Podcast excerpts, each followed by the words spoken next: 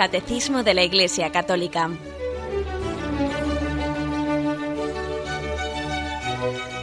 Un programa dirigido por Monseñor José Ignacio Munilla, Obispo de San Sebastián.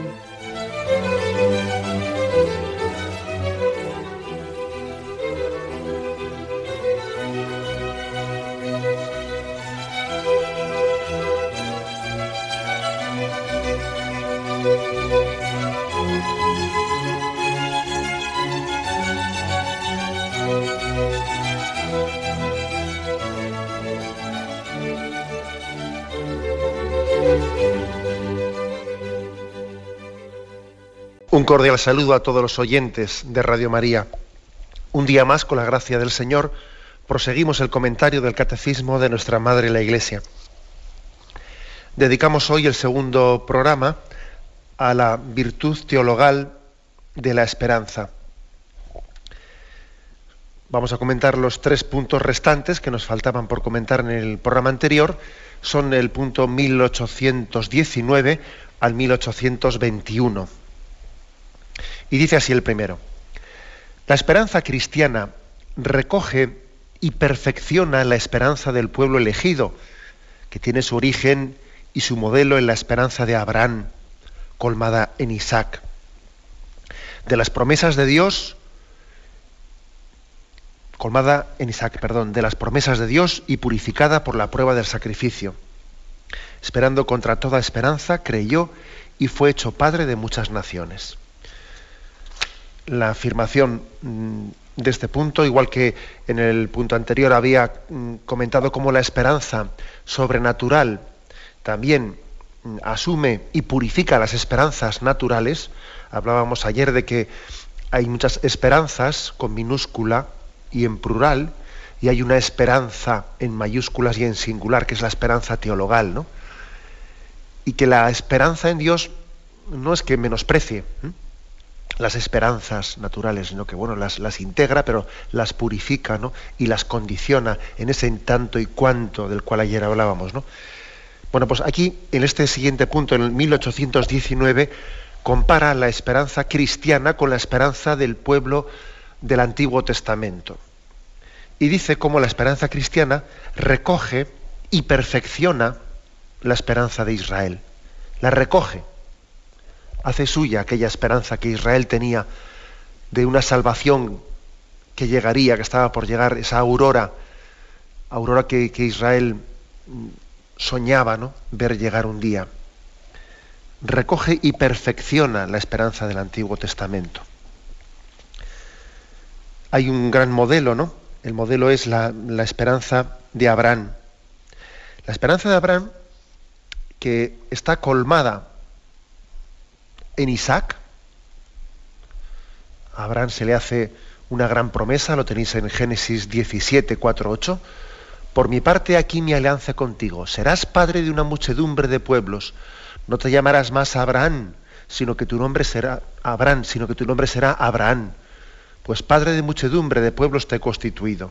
Te haré fecundo sobremanera, te convertiré en pueblos y reyes saldrán de ti, y estableceré mi alianza entre tus entre entre tus eh, perdón que me he perdido. Establece mi alianza entre nosotros, entre nosotros dos, y con tu descendencia después de ti, de generación en generación, una alianza eterna, de ser yo el Dios tuyo y el de tu posteridad. Yo te daré a ti y a tu posteridad la tierra en que andas como peregrino. Todo el país de Canaán en posesión perpetua, y yo seré el Dios de los tuyos. Hay una promesa hecha a Abraham en el momento en que él se sabía infértil, Fijaros qué promesa es esta, ¿no? Se está hablando de una gran descendencia, de ti nacerán reyes, de ti nacerán pueblos, y se le está, se le está diciendo a una persona que no puede tener hijos. Y Abraham, esa gran esperanza en la que él afirma, y es ese gran mérito de Abraham, ¿no? creer contra toda, eh, contra toda esperanza humana, porque él confía en esa esperanza con mayúscula, que supera ¿no? las fuerzas y las capacidades humanas, he ahí ¿no? un reflejo claro de la virtud de la esperanza, la ve colmada en Isaac. Isaac, su hijo, es, mm, es, las arras es mm, el signo de que Dios lo puede todo. Si Dios puede darme a Isaac, también podrá darme esos pueblos que tendré como descendencia. Si, si me ha dado este hijo, Dios lo puede todo. Bien, pues cuando la esperanza ha sido colmada en Isaac, al mismo tiempo dice este punto del catecismo, purificada por la prueba del sacrificio. Eso es un misterio, ¿verdad? Como Dios colma nuestra esperanza y al mismo tiempo la purifica. Tú largamente no habías deseado tener ese hijo. Dios te colma tu esperanza. Pero al mismo tiempo te, la, te purifica y para ello te despoja. Claro, y la, pregunta es, si le da el hijo, luego ¿por qué le, ¿para qué le prueba? ¿Para qué le pone a prueba, no? Ya ve a Abraham. Bueno, pues eh, ese es un, un, misterio en el que también eh, vamos entendiendo que la virtud de la esperanza tiene que ser purificada. Tiene que ser purificada para que entendamos que los dones de Dios tienen que ser conforme a sus designios, a sus caminos, por, según los tiempos, según los modos y circunstancias que Dios quiere, y no según mi modo, mi manera, según mi parecer. También Dios purifica ¿no? a Abraham poniéndole la prueba de ver si está dispuesto a desprenderse de su hijo Isaac, le purifica para que entienda que tiene que desapegarse, que la única manera de esperar en Dios es despojándose de todo, desapegándose de todo. No se puede tener esperanza, esperanza teologal, no se puede tener una esperanza plena si al mismo tiempo el hombre no se despoja de sí mismo. Porque es que de lo contrario uno espera en sí mismo. Espero en mi proyecto, espero en mí, en mis sueños. Espero en mi carne y mi sangre que un día las voy a triunfar. Y claro, y Dios quiere despojarte de eso, quiere purificarte, quiere que tú esperes en Dios. Y que te fíes más de Dios que de ti mismo. Te fíes más de sus caminos que de los tuyos. De sus cálculos que de los tuyos, ¿no? La esperanza te lleva a decir, mira, confío más en lo que desconozco de Dios que en lo que conozco de mí que es difícil, ¿eh? Esperar en lo que desconozco. Pero me fío más de lo que desconozco de Dios que lo que conozco de mí. ¿eh? Bueno, pues esta, eh, por lo tanto, hay un camino de purificación. ve colma la esperanza de Abraham en Isaac y luego al mismo tiempo le purifica, le pone a prueba en ese, en ese momento, ¿no?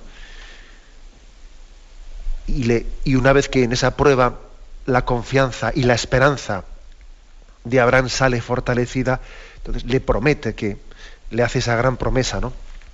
El ángel de Yahvé llamó a Abraham por segunda vez desde los cielos y dijo, juro por mí mismo, oráculo del Señor, que por haber hecho esto, por no haberme negado tu hijo, tu único hijo, yo te colmaré de bendiciones y acrecentaré muchísimo tu descendencia como las estrellas del cielo y como las arenas de la playa. Y se adueñará tu descendencia de la puerta de sus enemigos por tu descendencia se bendecirán todas las naciones de la tierra, en pago por haber confiado y obedecido mi voz. esa esperanza ha sido purificada y ahora que Yahvé ha comprobado ¿no? que Abraham confía en Dios y no en su propia carne y sangre, confía en Dios, ahora es cuando vuelve a bendecir esa esperanza. Bueno, pues como veis, todo es, todo un, una catequesis ¿no? de, de cómo la esperanza cristiana, ha recogido y ha perfeccionado la esperanza del pueblo de Israel y de Abraham. Romanos 4:18, que es eh, la cita del Nuevo Testamento con la que termina este punto del catecismo que estamos comentando, dice, esperando contra toda esperanza, creyó Abraham, ¿no? Y fue hecho padre de muchas naciones. Abraham es pues nuestro padre en la fe y nuestro Padre en la esperanza. En Él también vemos, vemos reflejada esa fe y esa esperanza que nos es, eh, nos es predicada en Jesucristo. El siguiente punto, en 1820, dice, la esperanza cristiana se manifiesta desde el comienzo de la predicación de Jesús en la proclamación de las bienaventuranzas. Las bienaventuranzas elevan nuestra esperanza hacia el cielo, como hacia la nueva tierra prometida, trazan el camino hacia ella a través de las pruebas que esperan a los discípulos de Jesús. Dicho de otra manera, el Nuevo Testamento, ¿no? En el Antiguo Testamento tenemos a Abraham como imagen de la esperanza. El Nuevo Testamento, eh, la esperanza predicada por Jesucristo, tiene sobre todo pues, una página de oro, que es la de las bienaventuranzas. Podríamos decir también la página de, de la esperanza.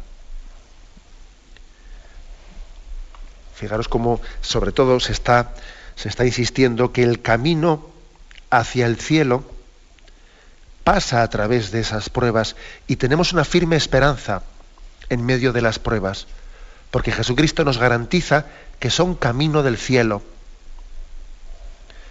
Bienaventurados los pobres de espíritu, porque de ellos es el reino de los cielos. Bienaventurados los mansos, porque ellos heredarán, porque ellos poseerán en herencia la tierra.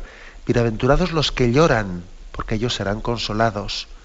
Bienaventurados los que tienen hambre y sed de la justicia, porque ellos serán saciados. Bienaventurados los misericordiosos, porque ellos alcanzarán misericordia. Bienaventurados los limpios de corazón, porque ellos verán a Dios. Bienaventurados los que trabajan por la paz, porque ellos se llamarán hijos de Dios. Bienaventurados los perseguidos por causa de la justicia, porque de ellos es el reino de los cielos. Bienaventurados seréis cuando se injurien y os persigan y digan con mentira toda clase de mal contra vosotros por mi causa. Alegraos y regocijaos, porque vuestra recompensa será grande en el reino de los cielos. Pues de la misma manera persiguieron a los profetas anteriores a vosotros. O sea que bienaventurados, dichosos, porque hay esperanza, ¿eh? podríamos decir. Las bienaventuranzas están remarcando que en medio de las pruebas hay esperanza. Y Jesús viene a recordarnos, no te sientas desgraciado, aunque para a los ojos del mundo seas considerado como desgraciado, desgraciado porque lloras, porque, porque tienes hambre y sed de la justicia, porque eres perseguido. No, no eres desgraciado a los ojos de Dios estás en camino de bienaventuranza. Esta es la esperanza cristiana. Un paso más da el, el, punto 1820 que comentamos. Dice, pero por los méritos de Jesucristo y de su pasión, Dios nos guarda en la esperanza que no falla. La esperanza es el ancla del alma, segura y firme que penetra donde entró por, por nosotros como precursor Jesús. Es decir, otra que podríamos llamar, mm, pues, mm, dicho con una palabra así cercana a nosotros, como la prenda de la esperanza. La prenda de la esperanza está, pues como hemos dicho, en las divinas promesas de Jesús, sobre todo las bienaventuranzas, pero también la prenda de la esperanza está en la pasión de Jesucristo porque en ella se nos demuestra la infinita misericordia de Dios al mismo tiempo que su justicia contra el pecado. ¿no? Esta es la prenda de, nuestra esperanza, está en la pasión de Jesucristo. Jesús penetró como, como precursor en el misterio de la muerte. Y si Él ha pasado a través de la muerte a la vida, también nosotros tenemos esperanza.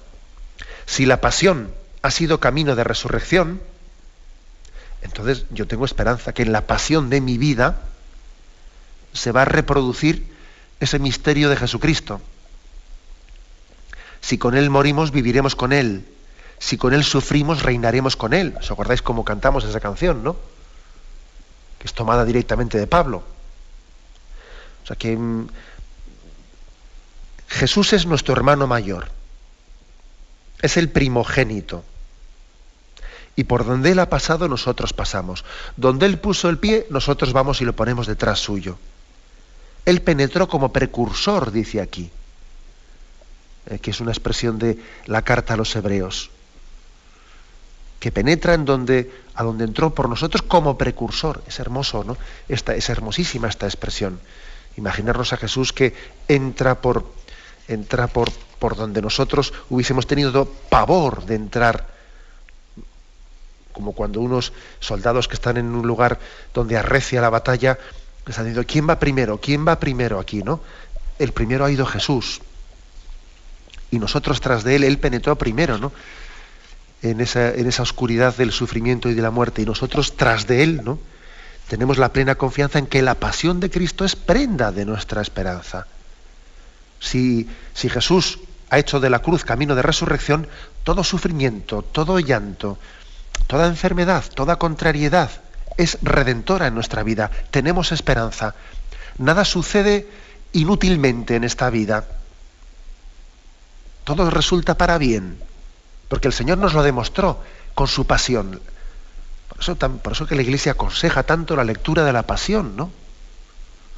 Por eso que tenemos que familiarizarnos con ella, que entender que la historia de Jesucristo es la nuestra, es la mía. La cruz fue camino y es camino para mí. Bueno, pues esta, esta expresión, permitidme que la, que la complemente con otra, dice aquí, la esperanza es el ancla del alma. ¿Qué, expresión tan bonita? El ancla. Sabemos lo, que, para lo que sirve un ancla, ¿no? Un ancla es para, no, para que no te arrastren, para que no retrocedas. ¿eh? Un, barco, un barco ha ido navegando y en un momento determinado dice, bueno, aquí me paro, me voy a parar, pero voy a echar el ancla para que las aguas no me vayan arrastrando para detrás. No, de aquí no me muevo. ¿eh? Esa es el ancla de la vida cristiana. Yo confío en el Señor y de aquí, y no me apeo, y no me apeo de seguir confiando en Él porque fiel es Dios, más allá que mis infidelidades, ¿eh? más allá que mis impotencias y que mis, ¿eh? mis debilidades, ¿no? Y he hecho el ancla, y el ancla es mm, sencillamente decir, no, no dejaré de confiar en Él. Bueno, pues esa, esa imagen del ancla tenemos que también afianzarla fuertemente en nuestra vida. Sigue adelante. Es también un arma un arma que nos, que nos, protege en el combate de la salvación, la esperanza. ¿eh? Revistamos la coraza de la fe y de la caridad con el yelmo de la esperanza de la salvación. Primera Tesalonicenses 5.8. ¿no? Bueno, utiliza eh, otra imagen. Si hemos hablado antes de la imagen del ancla, la Sagrada Escritura utiliza la imagen del ancla, pues aquí resulta que utiliza la imagen del yelmo la fe y la caridad son la coraza, el yelmo. Ya sabéis que así como la coraza, pues bueno, pues es esa, especie de protección, a veces de acero de metal, que los soldados se ponían en el pecho, una pechera grande, ¿no? Para que, pues para que las flechas pues no penetrasen en los soldados. El yelmo, pues el yelmo es esa especie de casco de acero que a veces tiene hasta una pequeña rejilla que cubre los ojos. El yelmo está también mm, transmitiéndonos una imagen de que la virtud de la esperanza nos tiene también que, dar capacidad de resistencia, capacidad de resistencia. Que la vida cristiana eh, supone, pues, pues también no únicamente caminar hacia adelante, sino también no retroceder cuando, cuando hay contrariedades y cuando nos están de alguna manera acosando, la capacidad de resistencia, la capacidad de encaje. ¿eh? ¿Recordáis que decíamos hace unos días que, no es mejor boxeador el que, pues el que reparte muchas tortas, sino que es capaz de encajarlas, ¿no? Y, ser capaz de resistir vientos contrarios, Bueno, pues eh, esto también está aquí significado, cuando dice que la fe y la caridad son también coraza y son yelmo, capaces de resistir, ¿no? Y de, y de eh, abrirse paso en medio de, vientos contrarios. Lo que ocurre es que hay una, hay una, cosa, todas las imágenes hay que perfeccionarlas. A veces la, coraza y el yelmo nos hacen torpes. Acordaros cómo David pidió que le quitasen, ¿no? Para, enfrentarse con, con Goliat, pues pidió que le quitasen aquella coraza, ¿no? Pues que le pesaba tanto que él no podía moverse con ella y con aquel peso de aquella espada, etcétera, ¿no? Bueno, pues eh, sin embargo a nosotros eh, la coraza y el yelmo de la fe y de la caridad y de la esperanza son muy ligeros. No nos impiden movernos, todo lo contrario, le dan al hombre esa prontitud para responder a las llamadas de Dios. Bien, y termina este punto 1820 diciendo, nos procura el gozo en la prueba misma, con la alegría de la esperanza, constantes en la tribulación. Se expresa y se alimenta la esperanza en la oración, particularmente en la del Padre Nuestro, resumen de todo lo que la esperanza nos hace desear. Son dos afirmaciones de, este, de esta frase final ¿no? del, punto 1820. El hecho de que la esperanza en medio de la tribulación ya nos da el adelanto de esa promesa de salvación, con lo cual hay una alegría en medio de la prueba. La prueba conlleva sufrimiento. Eso es en medio del chaparrón. En medio del chaparrón uno lo primero que tiene que hacer es abrir el paraguas y, aguantar, ¿no? Con echar el ancla, echar el ancla, abrir el paraguas y aguantar allí firme hasta que pase el chaparrón. Pues eso es así, ¿no? uno posiblemente no tendrá pues humor, mm, no estará para muchas fiestas en, medio de la prueba. Bastante hace con resistir, con echar el ancla y con abrir el paraguas, ¿no? Pero, sin embargo, al mismo tiempo, aunque, tenga que ser rodeado de sufrimiento en la prueba, también se nos dan las arras de la alegría y la paz interior. Uno puede tener muchos problemas, pero está en paz interior. ¿Mm?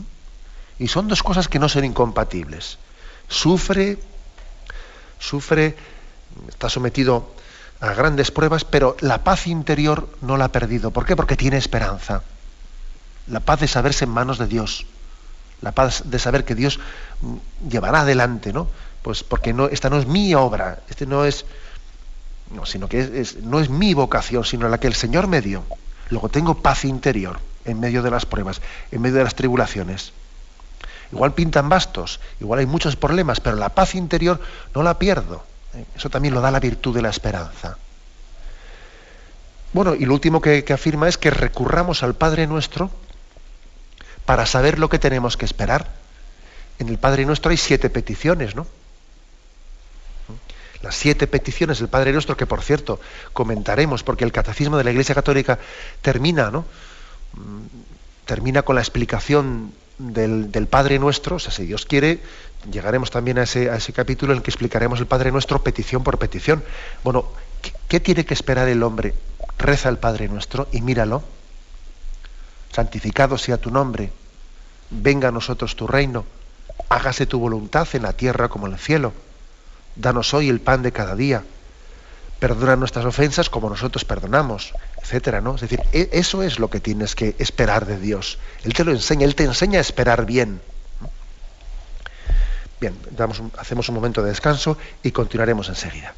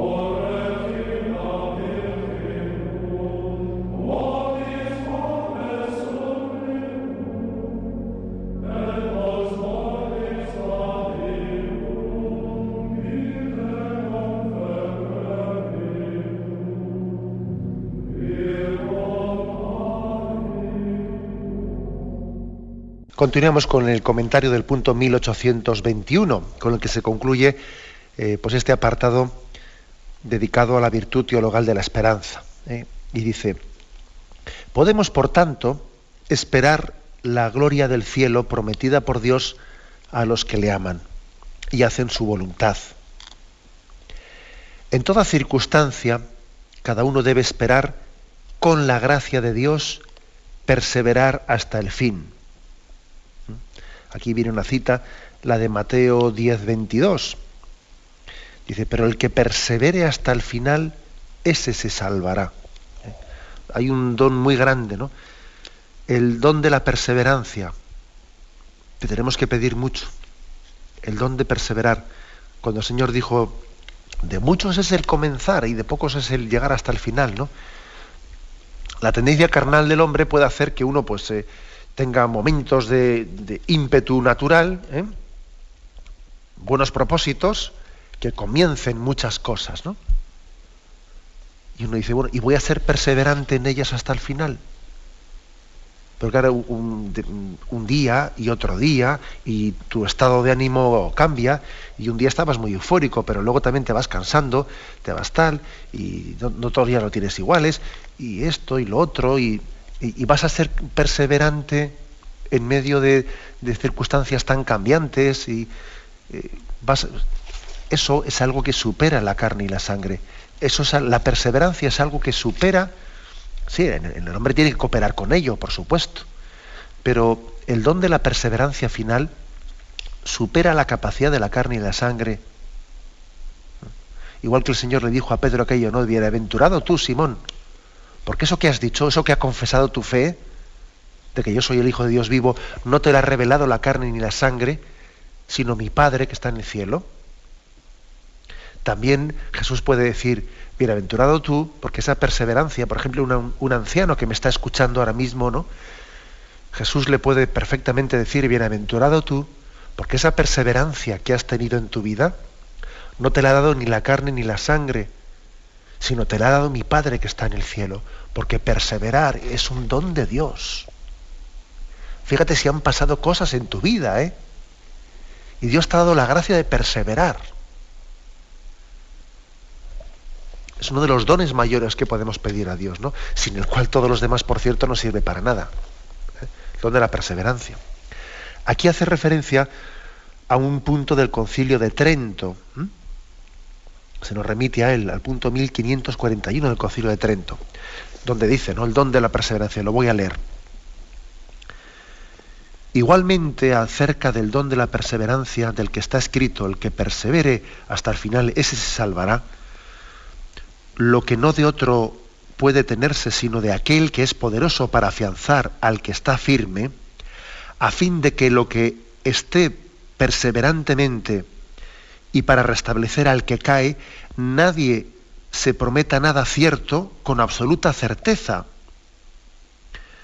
aunque todos deben colocar y poner en, el auxilio de Dios la más firme esperanza. Bueno, perdonar por, el lenguaje que es un poco del concilio de Trento del siglo XVI, pero dice, dice que nadie se fíe mucho de sí mismo, ¿no? Dicho con palabras sencillas, sino que debemos de colocar y poner en el auxilio de Dios la más firme esperanza. Y continúa, porque Dios, si ellos no faltan a su gracia, como empezó la obra buena, así la acabará, obrando el querer y el acabar. Sin embargo, los que creen que están firmes, cuiden de no caer. Y con temor y temblor, obren su salvación en trabajos, en vigilias, en limosnas, en oraciones y oraciones, en ayunos y castidad.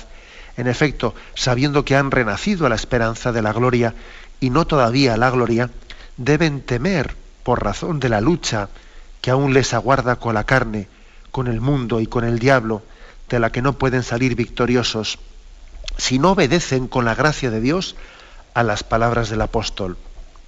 Somos deudores no de la carne, para vivir según la carne, porque si según la carne viviereis, moriréis, mas si por el Espíritu mortificareis los hechos de la carne, viviréis.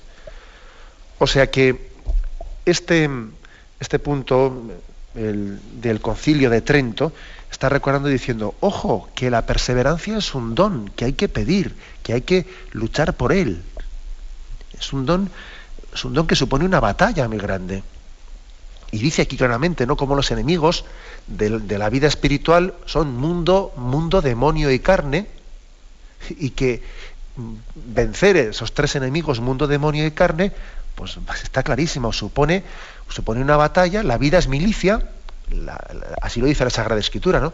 La vida es milicia, o sea, es lucha, es combate. Y en ese combate yo no voy a ser capaz de vencer únicamente con las armas de la carne y la sangre, yo necesito armas sobrenaturales, porque el enemigo también no, no es un enemigo de las potencias de este mundo. Satanás, pues como ángel caído, tiene un poder superior a las fuerzas naturales del hombre y tiene que ser combatido con armas espirituales y con armas sobrenaturales. Y yo por eso necesito de los sacramentos y necesito de y necesito de, la oración y de esos medios de gracia. Yo no puedo ir a combatir con Satanás, vamos, con, con una chinita en la mano, pues no puede ser. Eh, necesito armas sobrenaturales, ¿no? Bueno, pues por eso el, concilio de Trento, que es aquí recogido, nos habla de la importancia de pedir el don de la perseverancia a Dios y de recurrir a los medios sobrenaturales, ¿no? Y ser firmes en ese combate, ¿no? Y en esa, en esa lucha espiritual por la perseverancia. Bueno, continúa este punto, ¿no? Em, en toda circunstancia cada uno debe esperar en la gracia de Dios, perseverar hasta el final y obtener el gozo del cielo como eterna recompensa de Dios por las obras buenas realizadas con la gracia de Cristo. En la esperanza la Iglesia implora por mm, que todos los hombres se salven. Espera estar en la gloria del cielo unida a Cristo, su esposo. ¿eh? Nosotros mm, esperamos por la gracia de Dios en el cielo. ¿Podemos esperar en el cielo? Sí. Nuestra esperanza es firme Ahora, no esperamos en el cielo como si se tratase de algo que, uno tiene derecho a tal cosa o como si fuese proporcional a nuestras fuerzas. Sabemos que esperamos en algo que es, fijaros, mucha mayor esperanza necesitamos nosotros para, esperar en el cielo que Abraham para creer que cuando él se veía estéril, Dios le decía, haré de ti un gran pueblo ¿Qué hay más alto entre ser estéril y que Dios haga de ti una gran descendencia, un gran pueblo?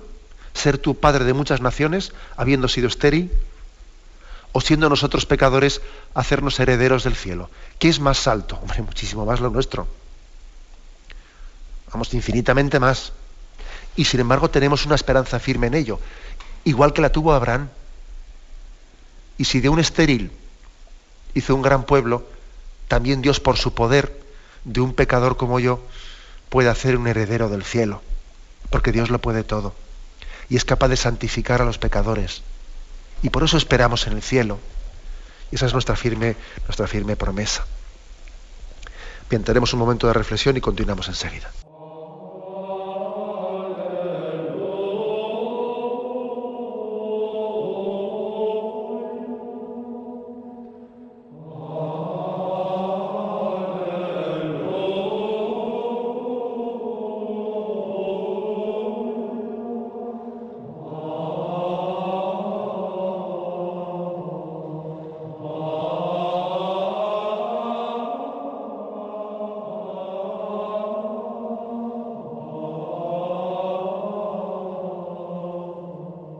Estamos concluyendo el comentario de este apartado sobre la virtud de la esperanza. Hoy hemos comentado los puntos 1819 y 1821.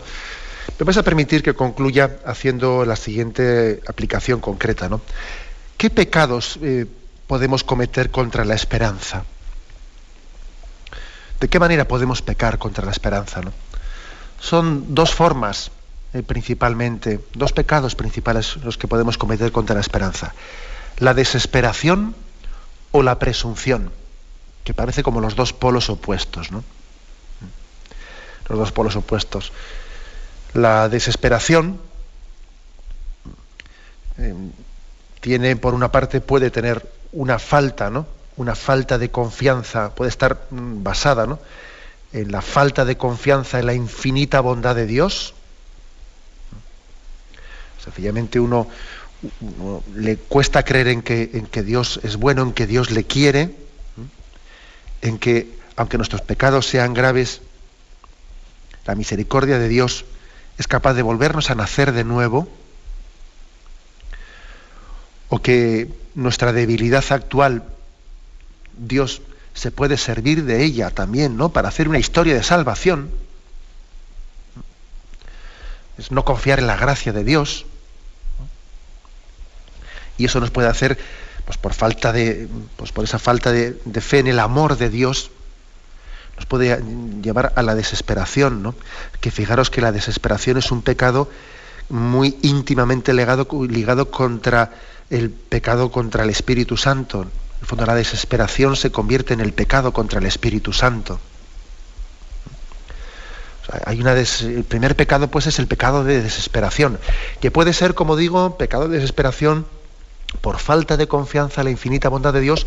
También puede haber a veces un pecado de desesperación que es por falta de verdadero deseo en los, en los bienes de Dios. No por falta de confianza en Él, sino porque en el fondo no lo deseo, una especie de pereza espiritual, un pasotismo, una... ¿eh?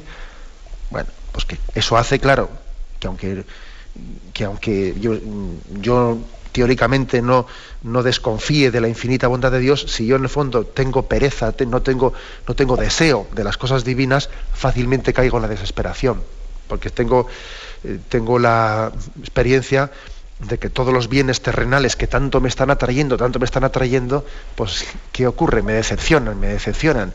Quiero una cosa y me decepciona, quiero otra y me decepciona, quiero otra y me decepciona. Y voy cayendo en la desesperación, porque no hago más que desear bienes, materiales de los cuales yo no puedo obtener una felicidad plena. Y ese es un camino de desesperación.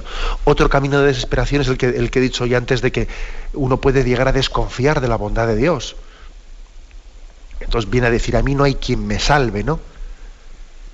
Yo no tengo solución. Mi pecado es demasiado eh, grave, ¿no?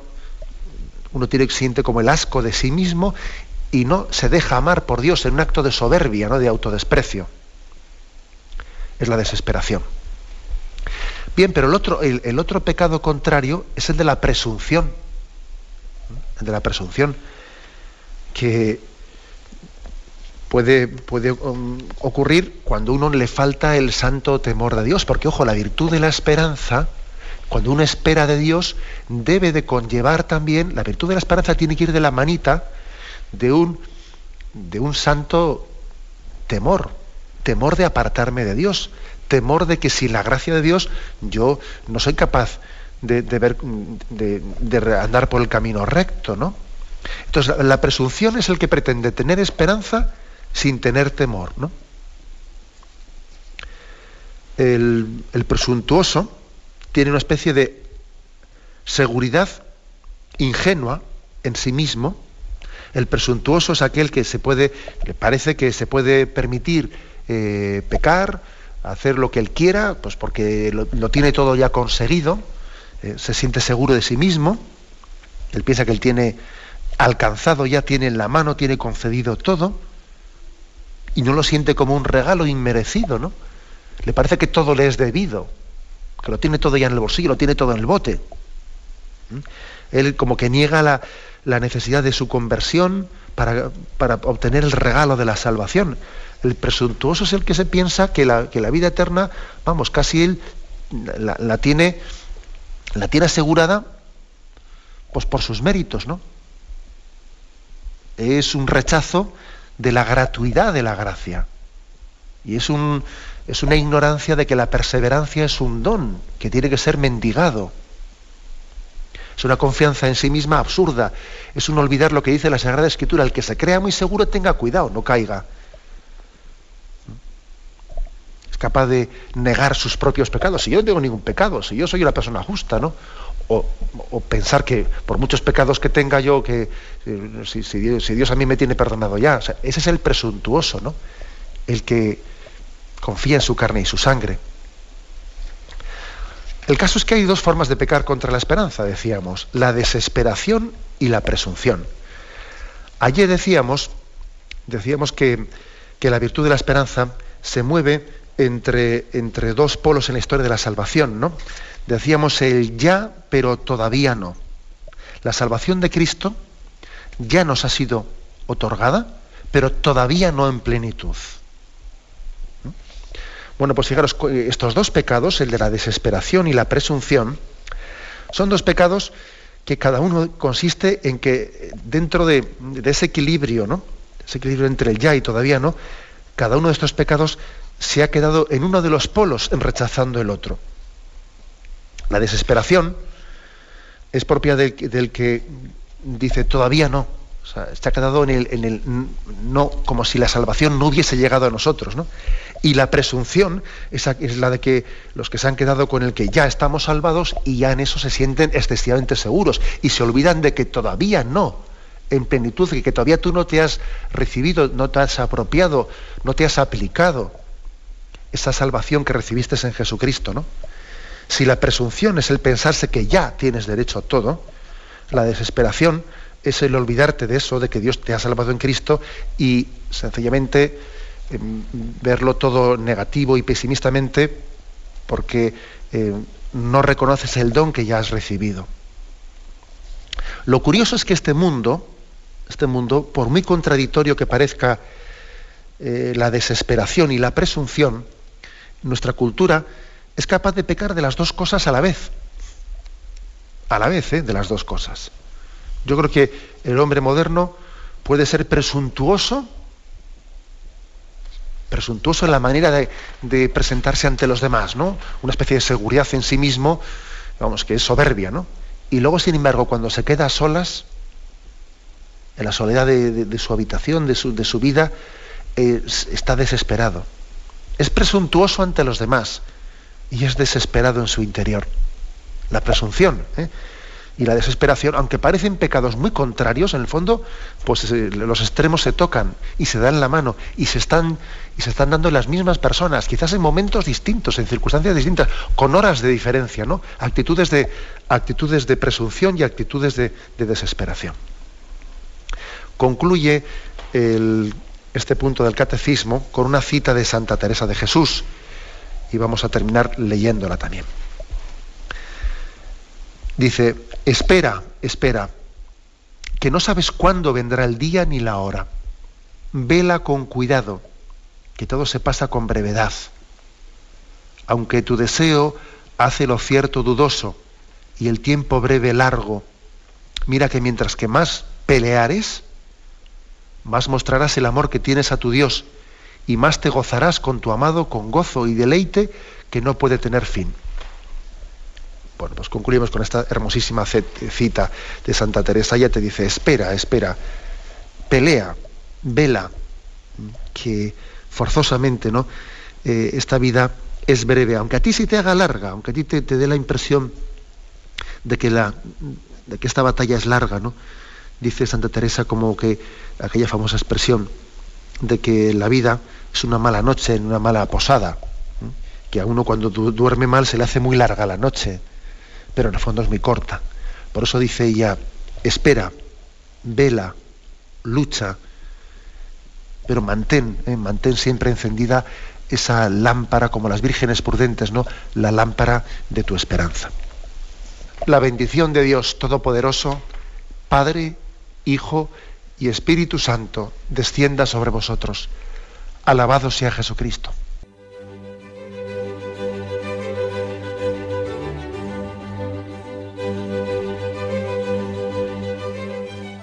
Finaliza el Catecismo de la Iglesia Católica, un programa dirigido por Monseñor José Ignacio Munilla, obispo de San Sebastián.